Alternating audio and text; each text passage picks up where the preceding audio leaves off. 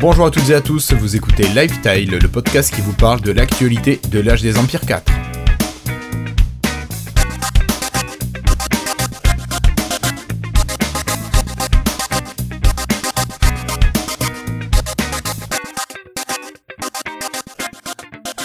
Bienvenue à toutes et à tous, nous sommes aujourd'hui le vendredi 15 novembre 2019 et c'est l'épisode 166 de Lifestyle.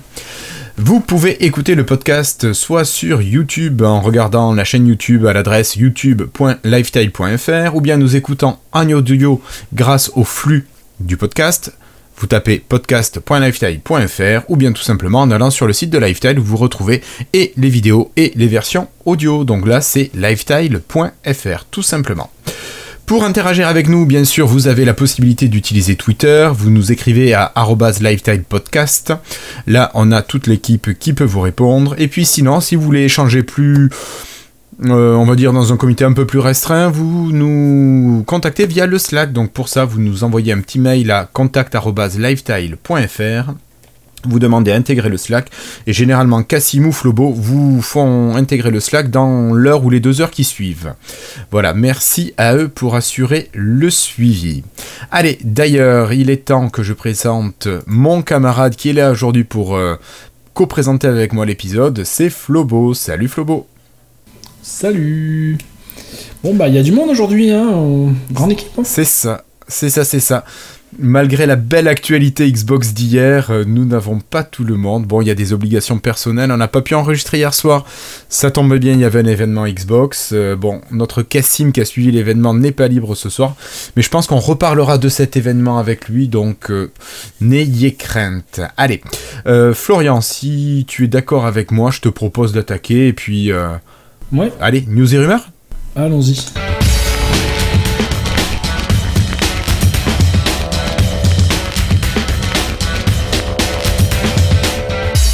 Alors, pour commencer, tout simplement, aujourd'hui, euh, pas mal d'informations, pas mal d'informations qui peuvent nous intéresser au niveau notamment de, Windows. Alors, euh, Florian, il y a la mise à jour, la dernière mise à jour officielle de Windows qui est arrivée, c'est la version 19.09. Euh, ah oui, c'est la mise à jour de, novembre, c'est ça Qui est donc C'est ça. 19.09. Donc septembre 2019, mise à jour de novembre. Voilà. Non, oh bon, après il faut bien comprendre que Microsoft, au moment où ils ont fini la mise à jour, ils commencent les tests, ils, finalisent le numéro de version, donc c'est pour ça que c'est 1909. Et ensuite, ils choisissent le nom officiel euh, pour, les, pour le grand public de la mise à jour au moment où ils la déploient. C'est pour ça qu'il y a toujours un décalage entre le numéro de version et le, le nom de la mise à jour. C'est pas juste qu'ils se plantent, voilà. Non, ça, ça me fait toujours un peu rire parce que, bon, mais bon, après, euh, pour la plupart des gens, je pense que la plupart des gens se rendent même pas compte que ça s'appelle 1909, donc c'est pas un grand problème. Non, mais ça nous évite d'avoir des noms tordus. La 1909, nous, ça nous permet finalement de savoir que c'est la version qui est sortie en 2019, qui a été finalisée au mois de septembre et qui a été libérée un ou deux mois après, voire trois mois après, comme il y avait eu l'an dernier, euh, avec une version qui a eu des soucis. Pour la 1809, voilà. Alors, euh, juste, si vous n'êtes pas encore en 1909, d'ailleurs, euh, si vous voulez savoir en quelle version vous êtes, Florian, est-ce que tu as une solution rapide pour nos auditeurs pour connaître leur version de Windows? Oui, il y en a plein. Il y a plein de versions. Soit il faut aller dans l'application, on va faire le, plus simple, même si moi je ne trouve pas le plus simple, mais ça doit être le plus simple pour la plupart des gens. Le plus simple serait d'aller dans l'application paramètres, aller dans mise à jour et sécurité, et cliquer sur. Euh, je sais même plus en fait. Alors moi j'irais dans système plutôt. Vous allez dans les paramètres, vous allez dans système, et tout en bas il y a marqué information système. Et donc là, vous pouvez voir votre version euh, de Windows qui est utilisée. Alors moi je suis en version 19.09. On voit que c'est pas la méthode que j'utilise le plus souvent, hein, malheureusement. Non. Alors, qu'est-ce que tu fais, toi? Bah, moi, euh, j'ouvre le menu démarrer, je tape WinVer, W-I-N-V-E-R, et là, ça vous ouvre un petit pop-up qui dit euh, sur quelle version vous êtes. D'accord. Moi, par exemple, il me dit que je suis sur la, en 19.03, sur la bulle 19.023.1. Alors, c'est bizarre qu'il considère ça 18.9.03, mais bon, c'est parce que Ouais, c'est parce que les, numéros de version sont un peu compliqués en ce moment. cette nouvelle version 19.09, c'est pas une vraie version complète comme il faisait d'habitude. C'est plus un gros service pack qui s'ajoutait sur la 19.03 et qui vient ajouter des corrections plus mineures que d'habitude. Après, vous pouvez, aussi, vous pouvez aussi lancer un terminal et taper vert dedans. D'accord. Bon, je pense que la version WinVer est quand même vachement pratique. Euh, je connaissais pas l'astuce, mais tu vois, je pense que ça apparaîtra là pour ceux qui regardent la vidéo. Vous aurez euh, le petit bandeau avec le, le, code à taper. Enfin, WinVer, c'est pas très difficile à s'en souvenir. Ça marche depuis Windows NT 3 en 1991. Donc voilà, retour sur la M-Story. Merci Florian de faire le lien. La M-Story à retrouver sur la chaîne YouTube uniquement. Enfin, et le site, bien sûr. voilà. alors, qu'est-ce qu'on retrouve? Pas grand chose, tu l'as dit, euh, dans cette version de 19.09 de, Windows 10. Euh, beaucoup de correctifs, beaucoup d'améliorations, de stabilisation. C'est vrai que je trouve le système plus, plus fluide, à la limite plus fluide, plus agréable à utiliser. Euh, par contre, on a retenu trois petites informations, trois petites mises à jour qui apparaissent. Est-ce que tu peux me présenter la première, s'il te plaît, Florian? Alors oui, tout d'abord, il y a une petite amélioration du fonctionnement du calendrier. Euh, lorsqu'on clique sur l'heure euh, dans la barre des tâches, ça ouvre un petit euh, flyover, un petit pop-up qui met le calendrier et qui met les événements de la journée.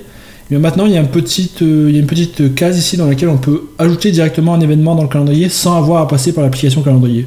Donc bon, c'est un tout petit truc pour dire de pour rendre le fonctionnement de l'application un peu plus simple. Mm. Alors c'est très pratique parce que dès que vous commencez à taper dedans, euh, vous avez la possibilité de choisir dans quel calendrier vous envoyez l'information, euh, l'heure de début, l'heure de fin, l'emplacement, enfin comme quand vous ajoutez un événement de manière euh, classique dans le calendrier, dans l'application calendrier, mais là ça se fait directement dans le, dans le pop-up qui arrive avec l'heure. Moi, je, trouve ça assez sympa. J'utilise pas, je suis jamais comme ça, donc j'ai pas vu. Moi, quand je veux le faire, en fait, j'ouvre, j'appuie sur la touche Windows et je dis directement à Cortana, je tape euh, ajoute machin à telle heure et puis il le fait tout seul, tu vois. D'accord. Moi je fais toujours comme ça, je fonctionne beaucoup avec Cortana au clavier. Ok. Tu es un des rares encore à utiliser Cortana, je pense. Oui, oui, oui. Alors, euh, une, autre chose qu'on a, c'est que dans l'application paramètres, vous avez euh, certains réglages qui vont pouvoir être visualisables directement dans, dans, les paramètres. Donc, vous allez pouvoir configurer l'organisation de vos fenêtres et euh, l'application paramètres va vous afficher euh, l'organisation que vous allez avoir à l'écran. Donc ça vous permet d'anticiper ce que vous allez avoir. Alors je ne sais pas réellement si c'est nous qui choisissons dans des possibilités que Windows off ou si c'est selon nos choix Windows va s'adapter. Mais n'empêche, on sait à quoi s'attendre grâce euh, à cette petite amélioration. Bon voilà, c'est quand même pas non plus grandiose. Et puis une dernière chose, Florian, liée au stylet. Oui, alors ça, ça a été ajouté vraiment au dernier moment, parce que c'était même pas dans les Build Insider pendant assez longtemps. Mais je me suis rendu compte que lorsqu'on arrive avec son stylet surface sur le menu d'interaction tactile, je sais plus comment il s'appelle en français. Bah, c'était le, menu Ink, mais. Euh, oui, le menu Ink, voilà. Bon, moi, bah, c'est en anglais, ça. Hein. oui, mais je sais bien, mais je sais pas quel était le nom français. Bon. Voilà. Euh, avant, on avait un petit euh, pop-up qui s'ouvrait de la même façon que le calendrier, mais ça a été remplacé maintenant par des boutons qui permettent de choisir directement sur quelle application on veut aller. Alors dans les choix par défaut, on a le tableau blanc, whiteboard, euh, ouvrir la capture en plein écran, faire un screenshot sur lequel on pourra dessiner, ou aller paramétrer euh, le, stylet dans les options du PC, dans le menu paramètres. Alors je sais pas par contre si c'est si paramétrisable ce truc là. Est-ce qu'on peut choisir ses propres applications? Paramétrable. Euh, alors moi j'ai regardé rapidement, j'ai pas vu de paramétrage qu'on pourrait faire, style rajouter une tuile ou modifier une tuile. Et c'est un petit peu dommage parce qu'avant, euh, la seule. Enfin, c'était intéressant ce qui était proposé, mais moi, je me disais, le seul truc que j'irais chercher par là, c'était les, sticky notes. On pouvait faire des post-it comme ça. et ben, maintenant, c'est plus accessible. Voilà, ça a chercher, mais. Ouais. Bon, après, tu lances Sticky Note, hein, voilà, euh, un appui sur le bouton Windows, tu tapes STI, et puis voilà, il te lance les Sticky Notes, c'est pas méchant. Mais bon, voilà, donc c'était les trois petites améliorations qu'on retient de Windows 19.09 au niveau des ajouts de fonctionnalités. On dit bien des ajouts de fonctionnalités, après beaucoup de correctifs, d'amélioration, de stabilisation si quand même, petite question, moi je me disais par rapport euh, alors, aux questions qu'on a eues sur, euh, sur Twitter, mais aussi à ce qu'on peut imaginer, s'il n'y a pas d'amélioration de fonctionnalité, est-ce qu'on se sent tenu d'installer cette nouvelle mise à jour, Florian? Et est-ce qu'il faut l'installer ou pas? Eh ben, De toute façon, elle fonctionne comme une mise à jour de sécurité comme on a tous les mois. Donc c'est pas une nouvelle version de Windows, c'est une mise à jour comme on a une mise à jour tous les mois, de, comme un service pack à l'époque, on va dire. Donc... Euh, ça va pas euh, réinstaller une nouvelle version Windows comme une euh, mise à jour de Windows comme on avait d'habitude. Donc il n'y a aucun risque. Pour moi, c'est, je veux dire, on reste sur la même version. C'est juste un gros service pack. Donc oui, ça, on n'aura pas de problème de, de stabilité ou de compatibilité avec le matériel comme on a eu plusieurs fois avec les versions précédentes. D'accord. Ok. Donc tu es quand même très rassurant pour nos camarades qui n'ont pas encore fait cette je mise pense à que c'est la raison pour laquelle Microsoft est passé à ce système. hein. Ils ont eu, ils ont beaucoup de mal à gérer les deux grosses mises à jour par an. On a bien vu qu'il y a eu beaucoup de ratés au fil des années précédentes. Et maintenant, bon, j'ai l'impression qu'on va passer sur une majeure, une mineure. Ah bah, tout à fait. C'est bien ce qui a été. euh, Enfin, c'est Cassim qui en parlait dans certains de ses articles sur Frandroid, où Microsoft a limite annoncé qu'ils allaient faire une grosse mise à jour avec des nouvelles fonctionnalités en début d'année, peut-être vers mars-avril, à peu près cette période-là. Et la mise à jour de fin d'année serait finalement la mise à jour Service Pack qui vient corriger tous les petits bugs qu'il pourrait y avoir qui n'ont pas été corrigés avec les, les mises à jour intermédiaires. Ouais. Voilà. Alors, on, ben, on parle de mise à jour, on parle de service pack. Euh, les gens qui, comme nous, ne veulent pas forcément attendre le dernier moment pour avoir la dernière, enfin, la mise à jour euh, dans le canal euh, officiel général. avant, il y avait quatre cercles de, de mise à jour possibles d'insider, Florian. Et qu'est-ce qui t'arrive, toi T'es soucieux été- on on m'a- viré du ring skip. Je suis très triste. Je suis, je suis déçu. Je, je m'en remets pas. En gros, euh, il y avait quatre rings. Donc il y avait le insider. euh, je trouve plus le plus bas. Release preview. Release Preview, ça c'est moi. les mises à jour euh, un petit peu en avance, quelques jours, semaines avant les sorties officielles. Ouais. Euh, le Ring Slow qui était bon, qui était euh, bon, des, des- de la prochaine version de Windows, mais bon, quand même une version stabilisée. On n'avait pas une, on avait peut-être par exemple une bulle tous les un mois ou tous les deux mois. On n'a pas non plus des versions euh, vraiment de test. C'était assez, euh, ça restait assez stable. On a la version fast, donc qui était vraiment normalement la version qu'ils étaient en train de compiler. à chaque fois chez eux, lorsqu'elle était assez stable, il a balancé les insiders, donc normalement ça devait être le plus, la version la plus bêta possible. Mais ils avaient ajouté au-delà de ça le- la version Skip, et Skip c'était carrément pour aller sur la version suivante de Windows qu'ils avaient déjà commencé à développer. Donc là on partait, euh, on partait loin. Et ils ont décidé, donc là, il y a deux semaines, de supprimer le ring skip. Donc les gens qui étaient sur skip retombent en fast, et maintenant il n'y a plus de skip. Et je pense que c'est assez logique, puisqu'on est passé du fonctionnement de, donc, de deux grosses mises à jour de Windows par an à une seule et une mineure. Peut-être que c'est pas vraiment possible d'aller sur la version de dans de, un temps, deux ans, puisqu'elle n'est pas encore existante. Oui, Si tu vois ce que je veux oui, dire. oui, bien sûr. Donc bon, c'est assez logique quand on voit, vu le changement de, le changement de fonctionnement au niveau des versions, c'est logique qu'il n'y ait plus de skip parce qu'à mon avis, c'est pas possible. Elle n'existe pas encore, celle après la 20, euh, la 21, je sais pas quoi. Enfin, vous voyez, la, celle de dans un an et demi. Oui, oui, oui, ça serait trop loin dans le temps. Oui. Oui, bien sûr. Ok. Ça marche, merci beaucoup. Euh, Florian, il me semble que tu as rajouté une petite information, moi que je n'avais pas relevée. Ah, c'est pas directement lié à la nouvelle version de Windows, mais c'est une mise à jour de, c'est une news Windows, donc je l'ai ajouté dedans. Mais vas-y. Microsoft, depuis quelques années, est en train de développer WinUI, donc c'est un peu le- la base de, de l'UI Windows moderne avec Fluent Design, euh, tout ce qui va avec. Euh, et ils, sont en train de plus en plus de séparer ça et UWP de Windows. C'est-à-dire qu'avant, il fallait toujours, pour avoir accès, des- pour avoir accès aux, aux dernières, aux dernières euh, fonctionnalités de Fluent Design, aux dernières fonctionnalités WP, il fallait toujours avoir la dernière version de Windows.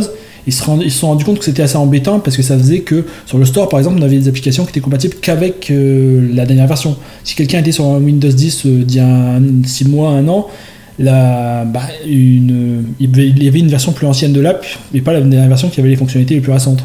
Et donc ils ont Mhm. décidé de sortir un peu ça de Windows et de, de, de faire une sorte de framework d'application qui fonctionne vraiment euh, de façon séparée de l'OS. C'est-à-dire qu'ils pourront mettre à jour le framework sans avoir à mettre à jour Windows. Et donc euh, des gens qui sont sur la version précédente de Windows 10, voire même sur Windows 8 ou Windows 7, pourraient utiliser une partie des fonctionnalités nouvelles qui arrivent sans avoir à mettre à jour leur PC. Et donc ça permettrait vraiment de toucher une, de, de simplifier les choses pour les développeurs de façon un peu, de façon massive. Je sais pas si j'ai été clair dans le fonctionnement. Si, si, si, si, si, si, très bien. un peu comme, en fait, c'est un peu l'idée qui était à l'origine euh, quand ils avaient créé .NET il y a 15 ans, c'était un petit peu la même idée. Ils voulaient faire, euh, par exemple, ceux qui seraient sous. Non, mais là, je suis en train de faire, je vais pas refaire l'épisode de WinStory de, dans, dans, dans un mois, donc on va pas non plus partir trop loin. Bon, c'était un peu la même idée d'avoir au-dessus une façon de, de pas d'avoir un système au-dessus de Windows pour faire les applications qui serait un petit peu plus indépendant du système. Mais si on a la dernière version, il, il y aura, il y aura quand même des avantages, mais qu'ils soient pas obligés avec D'accord. la dernière version. Évidemment, et également, ils, euh, également, pour finir, ils étendent ça de plus en plus au web, c'est-à-dire que les applications web, par exemple en, euh, en, euh, les applications WebAssembly pourraient utiliser le framework WinUI pour avoir des, des composants qui sont un peu la même UI que Windows, par exemple. Donc ils permettent aux gens qui font des applications web d'utiliser les mêmes euh, composants UI, d'avoir des choses qui ressemblent à du Fluent Design et tout ça. D'accord. Ok, merci beaucoup Florian. Ce qui veut dire que notre ami Tos, avec ses, notre ami Christophe, avec ses, euh, ses applications donc en visuel basique d'il y y a 20 ans. il y a 20 ans, pourra appeler donc les fonctionnalités tout récentes et nous faire un- des belles applications donc ceux de la soft en Fluent Design. D'accord. Ok, on lui soufflera ça, un peu tu lui souffleras ça. Bon allez, on continue. Cette fois-ci, on laisse de côté la partie Windows, on va parler un petit peu plus de Microsoft en général. Et on va commencer avec une information que vous avez peut-être pu lire dans les journaux ou dans la presse numérique. C'est Microsoft qui, va, qui a proposé, qui a présenté d'ailleurs pendant les journées MS Ignite, euh, une manière de stocker les données euh, assez révolutionnaire, enfin en tout cas novatrice, c'est euh, que Microsoft a stocké un premier film de manière intégrale, alors en plutôt belle qualité parce que je crois qu'il y avait 76 gigas de données, quelque chose comme ça, dans du verre. Donc ils ont réussi à graver dans du verre. Alors graver, je pense que c'est entre guillemets qu'il faut le dire. Je sais pas.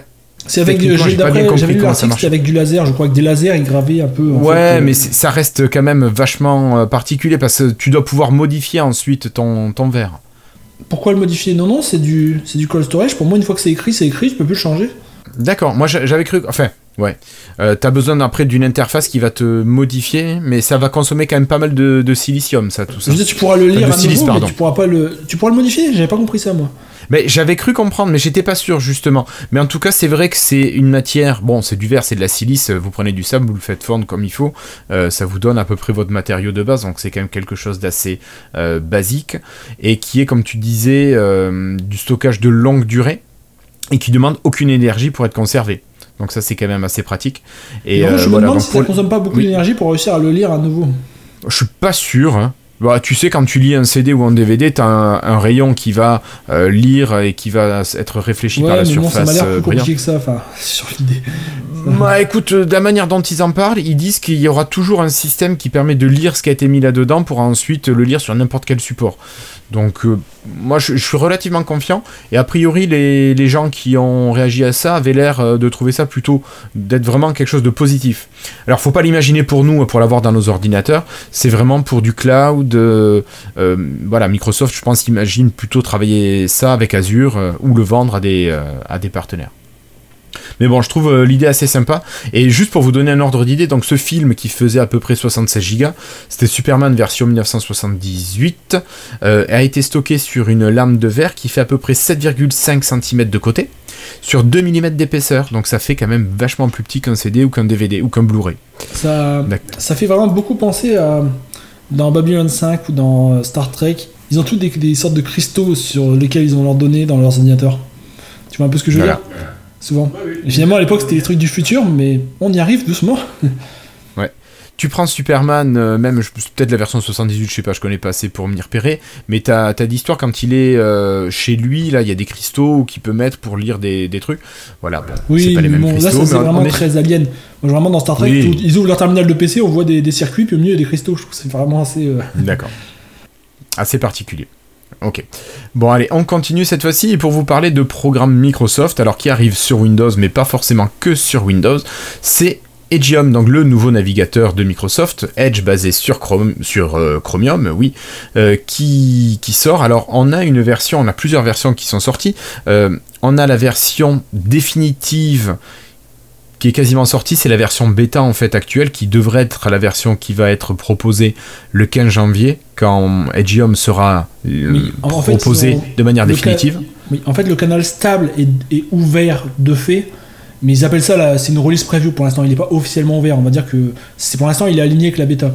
Mais c'est ce canal-là Voilà. qui deviendra stable une fois que ce sera, sorti, ce sera sorti en janvier. Et pour l'instant, ceux qui s'installent, ils considèrent ça comme une release preview. Donc, enfin, quand je vois comme ce navigateur qui sont en version Canary ou en version dev est stable et fonctionne bien, je me dis que... Si, j'ai eu deux plantages depuis le début. Oui, oui, Mais voilà, bon. mais bon, je veux dire, comparé à Edge classique WP qui me plantait environ. euh, si je si j'essayais de passer une journée avec, on va dire qu'il plantait dans la journée, allez, 30, 40 fois peut-être. Ah ouais, d'accord. Mais ouais, non, moi j'avais très peu de problèmes avec Edge. J'en ai encore moins avec Edgeium. Ouais. Juste pour dire, moi, moi, je, je- moi je parle quand j'ouvrais genre 60 onglets, hein. au bout d'un moment il commençait à mourir rapidement. C'est ça. ouais. T'as peut-être une utilisation qui était un petit peu trop Trop, trop gourmande pour Edge, oui. Ouais. Bon, on vous rappelle que vous avez trois canaux, justement, tu parlais des canaux, Florian. Le premier canal, c'est le canal Canary, donc c'est la version qui est mise à jour quasiment tous les jours. Euh, vous avez normalement plus de risques d'instabilité, mais euh, voilà, euh, nous on l'a pas spécialement constaté. vous avez la version développeur qui est mise à jour chaque semaine donc qui est normalement beaucoup plus stable que la version Canary, mais qui voit une petite semaine de décalage pour voir arriver mhm. les, nouveautés. Et, enfin la version bêta qui a qu'une mise à jour toutes les 6 ou 8 semaines, je ne sais plus. Euh, donc vraiment euh, beaucoup plus lentement. Tu voulais rajouter quelque chose là-dessus sur ces trois canaux, Florian? Pour info, par exemple, un des problèmes qu'on peut avoir avec Canary, c'est pas le fait que ce soit instable, c'est le fait qu'il peut y avoir un bug bloquant pour quelque chose. Par exemple, euh, un exemple tout bête, c'est qu'il y, a un mois, euh, il y a une mise à jour qui a cassé le CSS de YouTube. Donc on ne pouvait plus utiliser YouTube pendant euh, deux jours. Tu vois c'est, pas, Ça plante pas le navigateur, mais c'est des bugs comme ça auxquels il faut s'attendre avec Canary. De temps en temps, il y a un truc qui va pas marcher pendant, pendant un jeu quelques jours. Le... temps que ce soit corrigé. Voilà, c'est bon, c'est pas méchant en général, mais bah, mais bon après, mais, mais, mais, ça peut être bloquant. On va dire, il faut pas utiliser ça comme navigateur unique. Mais bon, je pense que personne fait ça comme navigateur unique, sauf moi. Enfin, c'est ça. Après, euh, le truc qui est sympa, c'est que vous pouvez très bien avoir en même temps installé Edgeium en version développeur, en version Canary et en version bêta. Vous pouvez très bien avoir les trois qui cohabitent. Et il n'y a pas de problème. Par, contre, installer la version release preview de, Edge, ça remplace complètement le de ça remplace euh, quasiment complètement l'ancien Edge du système. Euh, l'icône de l'ancien Edge disparaît et lorsqu'on clique sur l'icône de l'ancien Edge sur le, dans le menu démarrer, ça ouvre le nouveau. Donc ça, ça remplace les raccourcis de l'un par l'autre.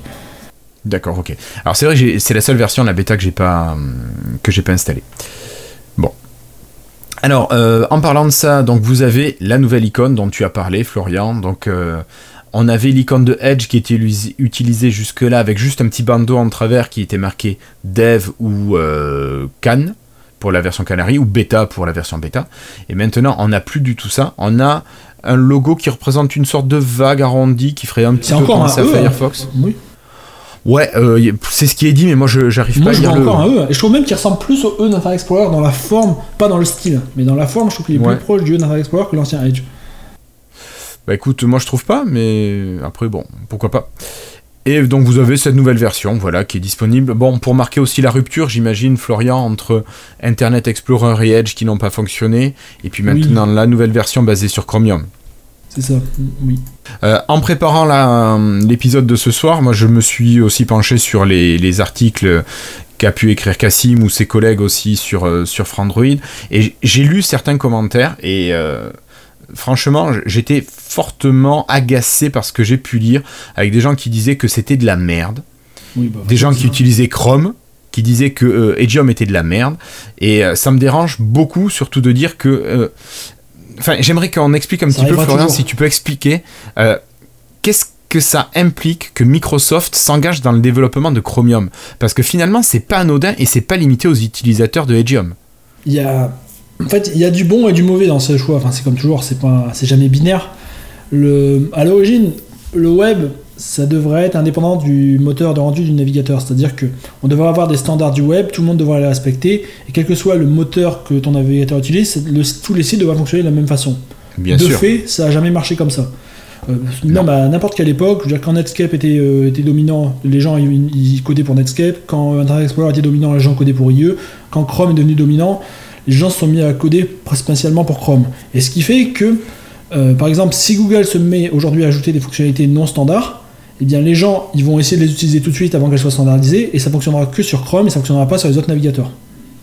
Bon, c'est ce qui est arrivé assez régulièrement avec euh, bah, dans les dernières années et même lorsque Microsoft a tenté de moderniser énormément le moteur de l'ancien Internet Explorer en, le transformant en le faisant le moteur actuel de Microsoft Edge, ils n'ont jamais réussi à vraiment avoir un truc qui fonctionne aussi bien que Chrome puisque euh, soit c'était pas compatible parce qu'il y avait des, des, fonctionnalités non standards qui étaient utilisées sur les sites, soit euh, euh, lorsque le, site reconnaissait le moteur de, Edge, qui est en fait une évolution du moteur d'Internet Explorer, il pensait que c'était un moteur non compatible et donc il lui envoyait une version pourrie.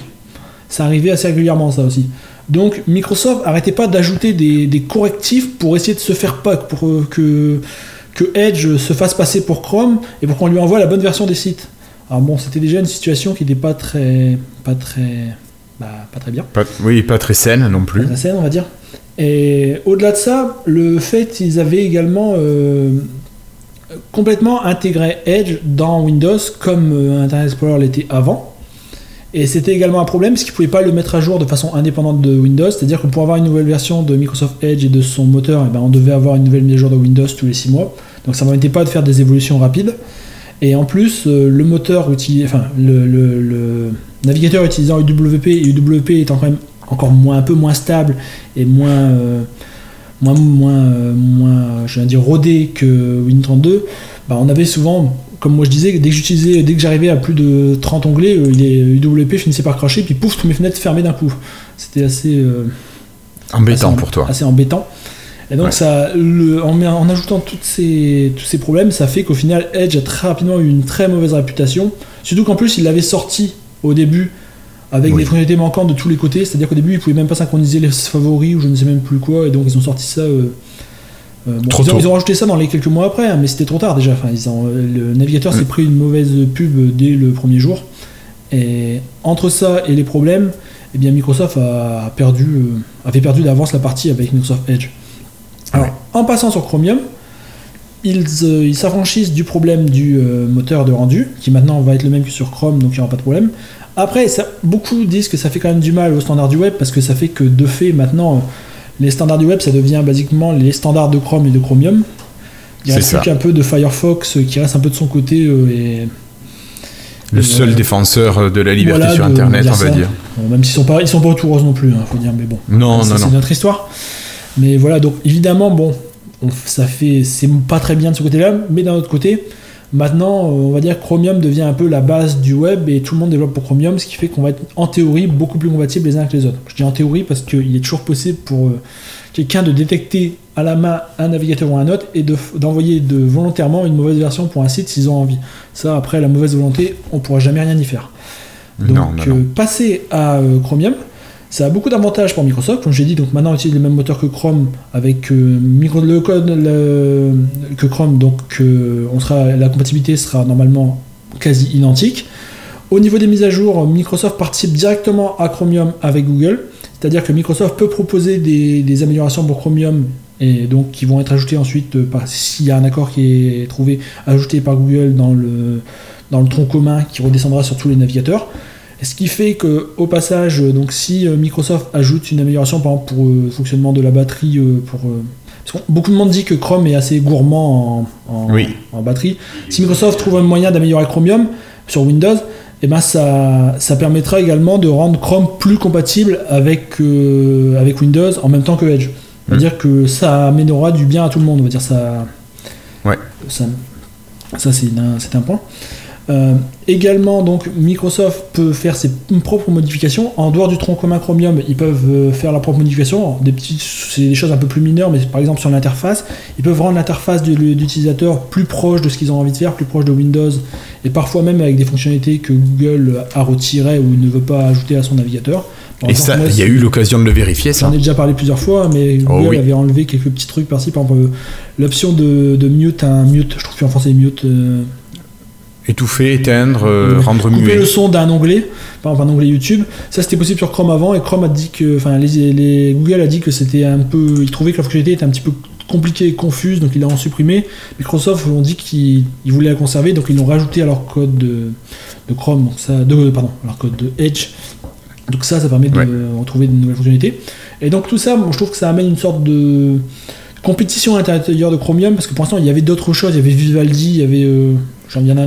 pas le nom. crois. c'est- Bref, mais on va dire que c'était des petits joueurs. Il y avait personne qui était là et personne pouvait faire face à Google. Google décidait, les autres, bah, ils suivaient en fait un, un peu. Mm, mm. Ils mettaient, ils pouvaient retarder un petit peu, mais bon, ils ne ils pouvaient pas avoir une grande influence sur l'évolution de Chromium. Microsoft, en étant là, eux, ils peuvent avoir une influence. Et je trouve que c'est mieux qu'il y ait quand même deux personnes, qu'il y ait deux grands groupes qui décident qu'un seul. Parce que ça permet de, de tempérer un peu l'un et l'autre. Oui, euh, bien sûr. ça peut rendre éventuellement. Et évidemment, par exemple, si Google supprime une fonctionnalité populaire, imaginons par exemple que quand on faisait un clic droit sur un onglet, ben, on pouvait fermer les autres onglets et quand- ben, après on pouvait plus.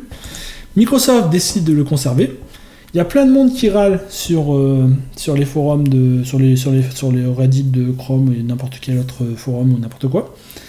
Et Microsoft dit, ben nous on l'a encore ajouté. Google se dit, hmm, c'est un mauvais plan, il essaie de le rajouter. Mais bon, après, ça c'est un exemple, mais je veux dire, euh, peut-être que le fait qu'il y, ait une- y ait une alternative les oblige un petit peu à repenser leur décision un peu plus que, que s'il n'y en avait pas une. Parce qu'ils ont décidé de le rajouter, ils l'ont remis hein, sur Chrome. Oui, oui, d'accord. oui, Mais j'utilise pas Chrome, donc je m'en fous. Moi, j'utilise Voilà. Chromium. euh, Enfin, voilà. Edgeium, pardon. C'est donc voilà. Également, oh, une autre, un autre avantage d'utiliser le moteur de Chrome, c'est de- d'être compatible avec les extensions. On voyait bien qu'au niveau des extensions, Microsoft Edge était un petit peu à la, à la bourre.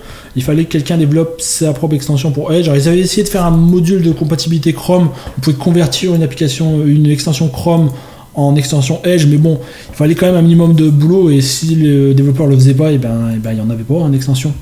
Et comme également elle passait forcément par le Microsoft Store, et bien beaucoup de monde n'avait pas envie parce que comme euh, Christophe me dit souvent, bah, la team du Microsoft Store, et c'est pas toujours des flèches. Hein. Ils sont, euh, Malheureusement. ils peuvent être un peu cons des fois, malheureusement. Donc maintenant, euh, on utilise le même système d'extension que Chrome. Microsoft a son petit euh, store d'extensions où on peut récupérer des extensions officielles du navigateur, mais on peut également activer le- la récupération d'extensions depuis d'autres stores. Et dans ce cas-là, on peut installer des extensions directement depuis le store de Google. Et donc, ça nous permet d'installer toutes les extensions qui sont compatibles pour Chrome. Enfin, toutes, presque. Quasiment toutes. Ouais. Il y a quelques-unes qui fonctionnent pas ici ou là, mais bon. euh, euh, Enfin, j'ai lu qu'il y en avait quelques-unes qui fonctionnaient pas ici ou là. Moi, j'ai pas encore trouvé une qui fonctionnait pas. Toutes celles que j'ai testées ont fonctionné, mais j'ai jamais eu besoin de chercher autre chose depuis, donc c'est pas un problème. Mais bon, ça veut bien dire quand même que je pense que l'énorme majorité des extensions fonctionnera. D'accord. Ok. Ça, c'est encore un autre avantage. Et un dernier Ouais. petit avantage auquel on peut penser, c'est que Microsoft euh, possède depuis le rachat de GitHub Electron. Alors, euh, Electron, tu te souviens ce que c'est?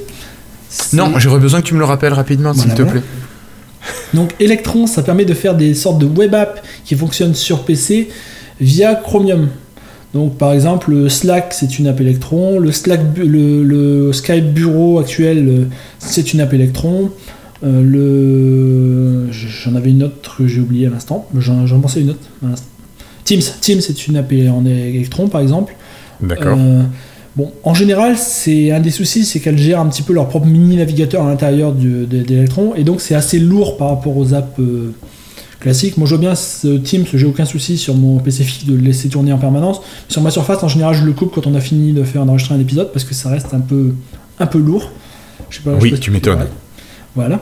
Et donc Microsoft, en s'intégrant, donc en créant son propre euh, navigateur euh, basé sur Chromium, pourrait peut-être améliorer Electron et peut-être en faire une sorte de. Imaginons, on peut imaginer qu'à terme, lorsque le nouveau Edge remplacera entièrement l'ancien Edge et fournira également tout ce qui est euh, affichage de pages web pour Windows, parce que pour l'instant c'est encore l'ancien Edge qui utilise ça, on n'est pas, il n'est pas, device n'est pas encore euh, complètement finalisé, il n'est pas encore complètement intégré. On peut imaginer que peut-être qu'il y aura un petit sous-système Electron qui pourrait s'ajouter, s'intégrer directement sur Windows, qui pourrait faire tourner les apps Electron directement. On peut imaginer quelque chose comme ça, et donc qui permettrait d'être mieux intégré, de consommer moins de RAM, de tourner mieux, euh, d'être plus natif, tu vois. Il- donc il y a peut-être Ouais, des donc, possibilités. Ça, euh, des petites synergies qui pourront se créer au fil des, au fil des mois, surtout que maintenant, surtout que, comme je disais, Electron euh, appartenait à GitHub qui a été racheté par Microsoft, donc tout ça appartient à Microsoft, c'est possible. Donc ça permettrait un peu de. Ils, essaient, ils ont essayé pendant très longtemps de, de faire de Windows le- un peu le, une- un concurrent web. Maintenant, peut-être que l'idée sera d'intégrer encore mieux les applications web dans Windows. On voit bien qu'ils vont déjà vers là avec le petit bouton à installer comme une, application qu'on a sur le nouveau. Oui, petit oui, bien sûr. Donc, imaginons, on pourrait peut-être étendre ça aux électrons, aux apps électrons à, à terme. Donc, ça permettrait encore de me donner un avantage au Edge. Donc, bon, euh, je pense qu'il y a beaucoup de choses qui peuvent être faites. On verra bien comment ça évoluera au fil des prochaines années. Et je pense qu'on a déjà fait beaucoup là de plus de temps que tu avais pensé sur ce sujet. Tout à fait. Tout à fait. En tout cas, je te remercie. Tu as donné plein d'avantages à l'utilisation euh, d'Edgium, euh, contrairement à ce que certaines personnes peuvent le penser. Allez, on va continuer rapidement avec des, plus des informations juste à vous donner. Euh, justement, toujours en parlant d'Edgium, la version pour ARM est sortie. Donc, alors, c'est pas une version vraiment stabilisée, c'est pas une version release preview, C'est mais en, c'est une première version. c'est en Canaries. Oui.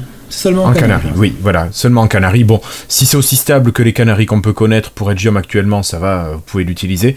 Et ça se destine principalement aux gens qui achètent la Surface Pro X qui tourne avec un Windows ARM. Donc pour l'instant, c'est surtout à eux que ça s'adresse. Euh, Je dis pas de Oui, et bêtises. puis aux gens qui ont un 950 sur Windows ARM aussi de temps en temps. Oui, Bon, j'ai essayé de l'installer, euh, j'ai un écran noir à la fin, alors je comprends pas pourquoi, mais il faudra que je, je, je verrai ça. D'accord. Ok. Allez, on continue. Alors cette fois-ci toujours pour parler d'applications en 64 bits. Euh, enfin, pour ARM, vous avez peut-être entendu parler de Windows ARM qui pouvait émuler euh, les applications de 32 bits pour les faire tourner sur la Surface Pro X, mais cette Surface Pro X a des réactions qui sont un petit peu lentes, un petit peu poussives, ben, et en plus elle était bloquée, elle ne pouvait pas installer les logiciels qui étaient en 64 bits. Enfin, en 64 euh, bits euh, x86, hein, on parle bien. Oui, pardon, 64 bits x86. Eh bien là, Microsoft travaille pour proposer d'ici 2021 la possibilité que Windows ARM fasse tourner les applications 64 euh, bits x86, Florian. Bon, je pense qu'il y a encore pas mal à patienter, je suis pas sûr que ce soit bien calé avec le rythme de sortie de la Surface Pro X. Mais aussi, euh, je trouve que c'est un peu... Euh, l'idée de base, c'était pour de garder l'application... Le, En fait, c'était assez facile, et encore, hein, c'était pas si simple que ça, mais c'était un peu moins difficile d'émuler les applications 32 bits, parce qu'il y avait déjà un peu des sous-systèmes existants qui permettaient de faire ça sur Windows. Euh, et l'idée, c'était pour les vieilles applications qui n'étaient pas disponibles, euh, qui n'étaient pas modernes, d'utiliser cette émulation. Donc ces vieilles applications avaient en général au moins une version 32 bits, donc il n'y avait pas de problème. Euh, et l'idée était pour les applications récentes, on, aurait une, on pourrait compiler directement vers toutes les architectures et également en ARM64, et on n'aurait pas besoin justement d'émulation de x86-64. Et je trouve qu'en faisant ça, et parce que ça, c'est pas, pas un travail simple, hein, parce que le, système actuel, il n'est pas capable du tout d'émuler du 64 bits. Ils sont obligés de développer carrément un nouveau système d'émulation pour le 64. Et c'est pour ça que ça va prendre assez longtemps.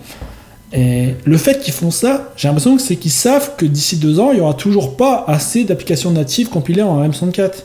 Et je trouve que c'est un petit peu embêtant pour un OS qui, commence à pousser vraiment sur les appareils. Ils nous sortent des Surface Pro X, ils disent aux autres, autres OM de créer des, Windows euh, ARM. Et d'un autre côté, ils nous disent que dans deux ans, ils nous feront un module de compatibilité pour les applications x86 64. Euh, moi, j'ai envie de dire, euh, bah, dans deux ans, ça veut dire qu'il y aura toujours pas de grosses applications qui seront compatibles. C'est embêtant. Mais clairement clairement. Et moi, c'est vrai que je me serais plutôt dit, il faudrait que Microsoft pousse les développeurs à sortir leurs applications en version enfin, euh, ARM. Parce qu'en plus, bon, après, est-ce que même, je me disais, est-ce qu'il n'y a pas moyen de faire tourner les applications Android? Parce que Android, généralement, quand même, c'est des processeurs ARM qu'on a. Bon, je, pousse peut-être un peu loin, mais... C'est euh, possible, hein, parce que techniquement, le, le Windows Subsystems pour Linux qu'on a actuellement, il a été créé à l'origine pour faire tourner les applications Android euh, sur Lumia. C'est comme ça qu'il a été créé. Et ensuite, quand mm. ils ont abandonné le projet, ils se sont dit tiens, pour euh, faire tourner les applications Android, on a créé un système Linux pour Windows, bah, autant le balancer euh, dans Windows. C'est comme ça qu'il est, comme ça qu'il a été développé en fait à l'origine. Donc techniquement, c'est pas complètement impossible. Mais après, une application Android, ça reste une application principalement de téléphone. Et il n'y a plus de Windows téléphone. Est-ce que c'est vraiment utile sur un Windows PC hmm. Bah, je sais pas, en attendant, voilà, si la version existe, bon, je sais pas. Mais c'est, moi, ça me questionne le fait qu'il y ait tant de temps d'attente pour euh, la sortie des applications 64 euh, bits en x86. Enfin bon. Non, rien. Allez. ouais. Allez, on va continuer cette fois-ci. Euh, et là, c'est toi, Florian, qui nous en parle, qui a rajouté cette information. C'est Cortana au clavier. Après, c'est, surtout l'insider, mais je trouve ça assez intéressant. Il y a une, il y a, Microsoft est en train de développer un nouveau Cortana, on en a déjà parlé, qui est séparé donc de qui est séparé de Windows maintenant et séparé de la recherche. Donc c'est une application qui se met Ils se sont pas séparés de Cortana tout simplement Pardon? Ils se sont pas séparés de Cortana tout simplement Et donc ce nouveau Cortana, euh, ben, lorsqu'on l'ouvre, il nous conseille, moi par exemple, j'ai deux comptes sur mon, sur mon Windows, j'ai mon compte perso et le compte de notre association, donc le compte pro.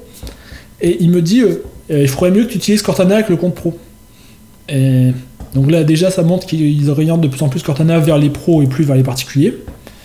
Mais bon, ça c'est un petit peu dommage, mais bon, ça on s'y attendait. Hein, Cortana, c'est plus vraiment pour le public. Maintenant, surtout qu'ils autorisent même d'autres euh, assistants comme Alexa à devenir l'assistant euh, principal de Windows.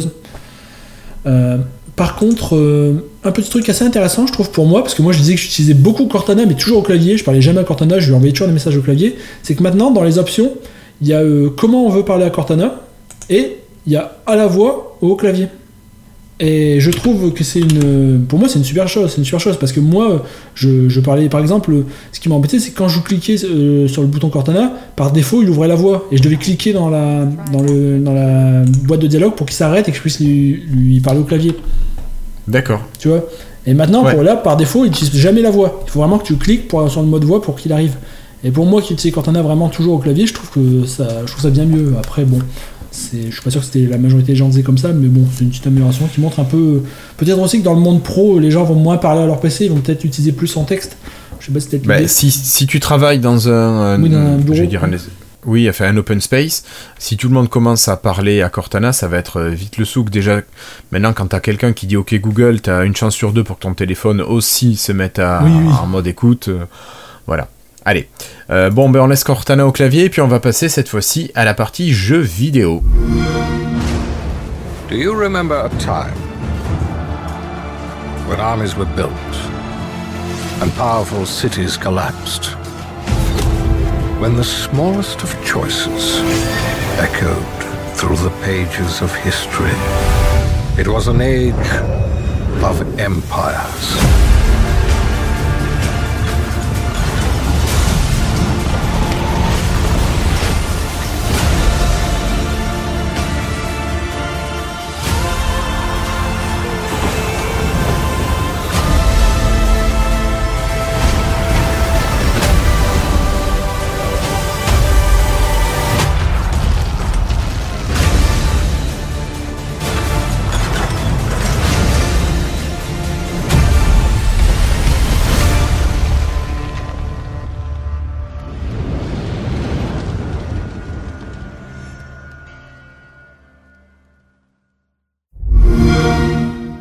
Play it with Xbox Game Pass. Alors, je vous en parlais tout à l'heure. euh, hier, le 14 novembre, a eu lieu à Londres la conférence X019. Enfin, ça, c'était le, le hashtag qui était à suivre euh, sur les réseaux. Et euh, Microsoft a annoncé plusieurs choses. Alors, uniquement du, du jeu. On n'a pas eu de hardware du tout qui a été présenté. Alors, qu'est-ce qu'on peut retrouver? Alors, d'abord, on a xCloud qui a été officiellement annoncé pour 2020 ou réannoncé. Donc xCloud c'est le service, le Netflix du jeu vidéo euh, proposé par Microsoft. Pour l'instant, euh, ce qu'on sait, c'est que ça sera pas disponible à sa sortie en France. Ça, c'est un petit peu dommage, mais ça sera disponible États-Unis, Canada, euh, Royaume-Uni, certains pays d'Europe, pas chez nous, je disais, euh, l'Inde, le Japon. Donc, ça fait quand même déjà pas mal de pays. Et dès la sortie, il y aura 50 jeux, 50 hits qui seront disponibles. Alors, si je dis ça, c'est que Stadia de Google va être euh, va sortir euh, dans une semaine environ, il n'y a que 12 jeux, il y a pas mal de limitations.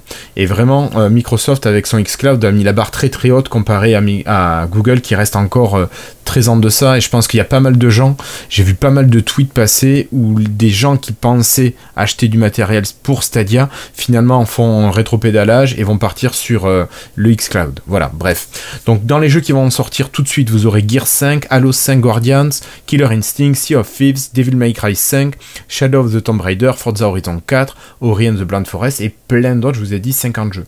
Donc déjà ces jeux-là, c'est des jeux qui sont pas mal. Faut savoir que tous les jeux que vous aurez achetés sur le Xbox Store, s'ils sont disponibles euh, sur euh, xCloud, eh bien, automatiquement, ils seront liés à votre compte. Donc vous pourrez les jouer en streaming sur votre euh, Android ou sur votre PC euh, sans aucun problème. Et en plus, si vous avez le Game Pass, eh bien, vous aurez accès au catalogue du xCloud. Donc ça aussi, c'est super pratique. Euh, qu'est-ce qu'on a d'autre ben, Qu'est-ce qu'on a d'autre? On a que le xCloud pour l'instant vous allez pouvoir y jouer sur votre Android ou sur votre ordinateur et Microsoft travaille à le rendre disponible également dans le monde iOS donc que ce soit sur les smartphones ou sur les tablettes. Donc vraiment ça sera accessible sur beaucoup de, de devices. Et truc que j'ai trouvé assez sympa, c'est que bien sûr vous allez pouvoir utiliser vos manettes Microsoft pour- jouer au jeu xCloud, mais euh, Microsoft ne s'est pas fermé. Si vous avez des manettes de PlayStation 4, eh bien, ça marchera aussi. Et alors des manettes, j'ai noté euh, Razer aussi, alors que je ne connais pas, mais voilà, ça aussi, ça marchera. Donc je trouve que Microsoft est quand même un bel effort au niveau du catalogue qui est proposé et puis de la manière dont on peut y jouer. Et je sais pas ce que toi t'en penses Florian, mais moi je dis que je suis pas assez joueur, mais ça pourrait intéresser beaucoup de monde tout ça.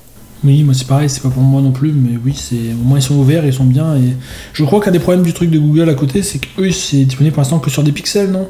Il y a pas pas mal de. Alors oui, c'est très limité, c'est pas ouvert comme. euh, Ouais, je crois. Ouais, ouais. Alors voilà, Ar- euh, Cassim a fait un bel article où il compare justement les différents services euh, pour savoir quel est vraiment le Netflix du jeu vidéo. Et pour l'instant, seul le xCloud correspond à ce que fait Netflix, donc avec des, euh, sorties du fabricant, enfin des sorties Microsoft qui vont arriver dès le premier jour. C'est pas comme par exemple sur le PlayStation Network où il faut que les jeux Sony aient déjà plusieurs mois d'ancienneté pour arriver sur le PlayStation Network. Voilà. Bon, donc on a parlé du Xcloud beaucoup à Londres hier, mais on a aussi parlé de jeux vidéo. Alors, de ce que j'ai pu voir, euh, je crois que Microsoft arrête le rachat des studios. Ils ont déjà racheté beaucoup de studios de jeux vidéo, donc je pense que maintenant ils vont les mettre au boulot et ils ont de quoi faire. Euh, ils ont pas mal de gros jeux qui arrivent, et notamment, alors, euh, moi c'est celui que j'attends. Je pense que celui-là, je vais l'avoir en day one, mais surtout avec le Game Pass. Euh, tu vois lequel c'est? C'est Age of Empires 4. Je pense que celui-là, Ou 2 plus 2. je vais l'essayer tout de suite. Pardon 2 plus 2. Pourquoi 2 plus 2 Parce que c'est un peu le 2, re- re- le re- 2, le retour quand même. D'accord, mais je sais pas, j'ai juste vu la petite bande-annonce, je me suis Oui, dit, bon, bon. allez, attendons. Non, mais c'est juste, tu sais, moi je pense, le premier c'était c'était Rome et tout ça. Le deuxième c'était le Moyen-Âge. Et après ils ont dit, bon, on va faire un peu mythologie. Voilà, ça marche Oui. pas trop bien. Les gens continuent de préférer le 2. On va essayer de faire le 3 où il se passe pendant la colonisation des Amériques. Voilà, ça marche pas trop bien. Puis là c'est un peu, euh, bon, allez, on refait le 2 en HD et puis on fait c'est le 4. Alors, euh, sur le Game Pass, si vous avez le Game Pass, il y a le Age of Empires 2 Definitive Edition, donc avec des graphismes HD, qui Oui, est enfin bon, bah, je veux dire en accessible. HD en 3D Alors, moderne, ouais. je voulais dire le 2 en oui, oui, oui, non, mais j'ai bien compris, mais je rebondissais sur ce que tu disais. Après, je pense qu'au niveau de la manière de jouer, il y a peut-être des nouveautés qui vont arriver. Oui, oui, je sais, mais je veux dire, euh, ils reviennent vraiment sur celui qui était le plus populaire de la série. Ils reviennent sur Ouais. le, le Age of Empires 2. Le, je veux le côté, euh, oui, oui, le Moyen-Âge. euh, Entre, vers, dans le début des années 2000, sur Goa, mais il y avait des, il y avait des, des centaines de personnes qui jouaient tous les jours sur les serveurs, étaient toujours pleins. C'était, c'était. Oui, mais oui, je confirme. Je Tu te souviens de confirme. Goa? Tu te souviens de Goa? Oui, oui, oui, oui, oui, mais oui, oui. Voilà, donc on a ça qui a été annoncé, on a Age of Wonders, euh, il faut savoir qu'il y a les Final Fantasy, je crois que c'est du 7 au 14 qui vont arriver euh, sur Xbox et dans le Game Pass, donc ça aussi c'est pas mal. Et euh, vraiment, il y a eu pas mal de choses sympas qui ont été annoncées. Euh, Il y a la vidéo, je vais essayer de vous retrouver le lien, il y a les deux heures de conférence de Microsoft qui sont toujours visionnables, donc ça, ça peut être sympa aussi d'y revenir. Et voilà, donc moi je dis quand même une chose, c'est Age of Empires 4. Je l'attends avec impatience. Florian, est-ce que tu as quelque chose à rajouter ou est-ce qu'on conclut notre épisode d'aujourd'hui? J'espère qu'avec Age of Empires 4, lorsqu'on va créer une partie en réseau, on ne devra pas passer en IPX parce que TCP/IP il bug. Ça, ça me rappelle des souvenirs, ça. Ah là là. Oui, c'est même à l'époque, tu cherchais ton câble quand tu jouais avec des copains, il fallait prendre le bon câble parce qu'entre le croisé et le droit, ce n'était pas bon. Alors ça, vous connaissez pas si vous êtes jeune. Mais je me souviens, on était là, on, essayait de créer des parties, puis à chaque fois on galérait à trouver la partie des autres sur le même réseau. On disait, mais ça marche pas, ça marche pas. Essaye en IPX. Eh oui. Ah oui. Ah oui, ça marche, oui. Et puis il fallait installer un composant de Windows qui n'était pas Oui, forcément ça, installé par ça, oui. défaut. Voilà, ok. Euh, si, moi je pensais à une dernière petite chose, Florian, avant de se quitter, on en parlait tout à l'heure. Euh, il y a un mode SMS qui est un petit peu plus moderne qui existe sur les Android. Alors c'est pas forcément directement lié à Windows. C'est pas li- Oui, un... oui, Oui, je vais. oui. Bon, en fait, Allez, je te euh, laisse expliquer euh, en détail qu'est-ce que c'est. euh, les SMS, c'est quand même une technologie assez ancienne, comme un peu comme les emails, qui est un petit peu en retard de nos jours. Je veux dire, ça permet d'envoyer, ça envoie des messages vraiment de façon simple. Ça passe pas par le web. Euh, Lorsqu'on ajoute une photo, ça devient un MMS, mais ça envoie une photo de très basse qualité et ça permet pas de faire grand chose de plus. Et ça fait très longtemps qu'on essaie de le remplacer. Alors par exemple sur Windows Phone, Microsoft va essayer de faire le hub message ou euh, les SMS. euh, le- les messages passés par Facebook ou par Messenger, Skype lorsque, lorsque le contact était sur euh, l'un de ces réseaux. Évidemment, ça n'a jamais très bien fonctionné au final, malheureusement, et ça a été abandonné assez rapidement. Donc, euh, pour la communication de base, on revenait toujours euh, au SMS. Chez Google, ils ont eu un peu le même problème que chez Microsoft. Ils ont essayé de créer leur propre système qui se fonctionnait au-dessus du SMS. Par exemple, il y a eu Hangout, Halo et plein d'autres. J'ai oublié Google Messaging. Il y a eu 15 000 aussi dans tentatives. Ils n'ont pas été mieux que Microsoft. hein. De ce côté-là, ils ont tous, tenté, ils ont tous foiré un peu à chaque fois. Et au final. Ouais, mais alors juste, je te coupe une seconde. je- Pardon? Je te coupe une seconde, mais c'est que le SMS et le MMS, c'est le truc, généralement, ça marche. T'as pas de bug, ça marche, tu sais que ça marche. Et donc, bah, forcément, c'est la solution qui est pérenne. Un nouveau format avait été inventé il y a une dizaine d'années pour euh, remplacer le SMS par des RCS, donc Rich Communication Service. Donc c'était un SMS amélioré. Ce serait le nouveau SMS. Donc cette fois, ça passerait par Internet. On pourrait attacher de l'audio, des vidéos, on pourrait tout envoyer. Ce serait vraiment une version moderne du SMS. Ça a été standardisé il y a 10 ans donc. Et le problème, c'est que bon, euh, ceux qui ont standardisé ça se sont dit, bah, les opérateurs, ils vont se lancer, ils vont lancer ça, ils vont, ils vont, on va voir ça rapidement, ça va remplacer le SMS. Et puis il n'y a jamais vraiment rien eu qui a été fait malheureusement, parce que les opérateurs, ils ont été très lents. Il y a eu quelques opérateurs qui l'ont fait. Alors, euh, Il fallait également un, téléphone compatible. Il y avait deux OS qui étaient compatibles avec ça. Il y avait euh, Windows Phone et Android. Alors, Ah. Apple faisait son propre iMessage complètement séparé qui n'a rien à voir, donc euh, ça ne fonctionnait pas avec Apple. Et donc sur Windows Phone, certains opérateurs euh, le permettaient. Alors Microsoft remplaçait dans ce cas-là l'application Message par Message Plus qui permettait d'envoyer des RCS. Donc, Ah, c'était euh, ça Oui, tu t'en souviens? Oui. D'accord. Oui Oui. Ça y est, je comprends maintenant. Voilà. Trop tard. Et donc, ça permettait donc d'avoir ces, SMS améliorés où on pouvait voir quand est-ce que la personne écrit. Lorsque la personne est en train d'écrire, ce machin il s'écrit un tel est en train d'écrire, comme ça on peut. C'est une communication un peu comme un chat en temps réel. Mais euh, malheureusement, les opérateurs parfois ils ajoutaient ça, puis comme ils voyaient que ça leur coûtait peut-être de l'argent et qu'il n'y avait pas grand monde qui s'en servait, bah, ils l'abandonnaient au bout d'un an ou deux. Euh, D'autres opérateurs décidaient de ne pas utiliser les applications standards, les, les applications de messagerie standard du téléphone, et à la place de créer leur propre application. Enfin, Orange l'a fait. Ils ont décidé de lancer le RCS, mais ils ont créé une application qui s'appelait Join, je crois. C'est J-O. Ouais, quelque c- chose ouais ça me dit un truc, ça. Voilà. Ils ont lancé leur propre application. Évidemment, personne n'a voulu installer leur application juste pour ça, donc personne l'utilisait. Puis au bout de deux ans, on se dit, bah personne en veut, on annule, on, on déploie pas le RCS. Et Ah donc Google a décidé de de- d'un peu forcer la main de tout le monde en ajoutant le RCS nativement à l'application message de Android. Alors, ils ont commencé par faire ça cet été pour la France et le Royaume-Uni. C'est-à-dire que tous les agents qui étaient en France et en Royaume-Uni qui avaient un Android assez récent, lorsqu'ils allaient dans les applications message, ils leur dit Est-ce que vous voulez activer les fonctionnalités de chat? Ça, c'est le RCS. Donc évidemment, c'est au choix, oui ou non. Et je me dis que beaucoup de monde peut-être va écrire non parce qu'ils vont pas comprendre ce que c'est, ils vont avoir peur de. Mais bien sûr, mais moi le premier. Voilà. Donc, C'est ce que quoi j'ai ça fait. ou non, j'en veux pas. Donc euh, Bah oui. si on dit oui, à ce moment-là, le RCS euh, s'active et comme notre opérateur bah, ne le supporte pas officiellement, eh bien, ça passe par les serveurs de Google. Et donc, euh, et donc de ce côté-là, c'est un peu Google qui gère nos, nos RCS à la place de l'opérateur. Et le système tel qu'il est conçu, il y a un système de profil universel, c'est-à-dire que le jour où l'opérateur euh, se décide de officiellement le, le- le supporter, et ben ça y est, le système passera automatiquement des serveurs de Google aux serveurs de l'opérateur. Et ça de fonctionner de la même façon. Donc c'est Google force la main aux opérateurs en fait. Si, si vous les activez pas, eh ben on, on le fait à votre place au final. Et ils ont fait la même chose, ils l'ont activé cette semaine aux États-Unis également. Pour savoir si on passe, une fois que c'est activé, si on passe par Google ou par euh, l'opérateur, il suffit d'aller dans euh, paramètres de l'application messagerie, fonctionnalités de chat, et voir tout en bas, c'est écrit euh, les fonctionnalités RCS sont, ou de chat sont, vous sont délivrées par. Et après, c'est soit par chat. En bas, c'est écrit par Jib Mobile. Bref, en tout cas, c'est écrit normalement. Moi, c'est écrit c'est par Google, donc parce que mon opérateur Orange ne supporte pas officiellement le, les chats futurs. Mais voilà. Donc euh, voilà. Et ça, c'est une bonne chose. Je trouve une fois qu'on l'a activé, nous, on, a fait pas mal de tests avec. Ça marche plutôt pas mal. hein, c'est Et on peut même, dans les petits trucs sympas, on peut même utiliser l'application Yourphone, enfin votre téléphone qui fait la liaison Alors. entre votre Android et votre euh, ordinateur. Alors quand vous faites un message à deux, ça marche bien. Ça marche bien. Et quand vous Non. êtes à plusieurs, là ça marche plus. Non, non. Même tout seul, ça marche pas, ça envoie un SMS. C'est juste que tu vois pas la différence. Parce qu'il s'affiche dans le Oui. même euh, soit de notification. Mais elle permet de recevoir les RCS, mais elle sait pas les envoyer. Il repasse en SMS lorsqu'il euh, lorsqu'il euh, envoie. D'accord. Bon, enfin, c'est vrai que quand tu l'as activé sur ton téléphone, après ça te change rien au niveau de la pratique. Non, mais c'est pour ça que ça marche pas en groupe. Parce qu'en groupe, c'est une vraie conversation de groupe en RCS. En SMS, il sait Oui. plus gérer. Donc il arrive Mais pas non, mais c'est normal. Ouais, Ouais. ouais. Ça explique, ceci explique cela. Bon, peut-être que Microsoft ajoutera une mise à jour un jour pour gérer ça un peu mieux. Euh, J'espère. Peut-être si ça devient de plus en plus Si les gens, on- oui, ça, si les gens utilisent le RCS, peut-être que Microsoft l'ajoutera Oui. à Yourphone. Alors, Enfin, moi je trouve ça, moi j'aime bien, je trouve ça assez pratique. euh, J'aime bien euh, l'idée que ça, ça, qu'on fasse évoluer un peu ce vieux SMS. Par contre, le seul petit problème, c'est qu'évidemment, vu que pour l'instant ça passe pas par l'opérateur mais par Google, ça veut dire que ça utilise de la data. Ça, il faut y penser quand même. Oui. Les SMS, ça n'utilise pas de data. Les RCS, ça utilise de la data. Euh, si ça passe pas par son opérateur, si ça passe par l'opérateur, si l'opérateur le supporte officiellement, il comptabilise pas ça dans la data. Mais si on passe par Google, ça sera compatibilisé par l'opérateur parce qu'on passe de la connexion internet comme de une autre.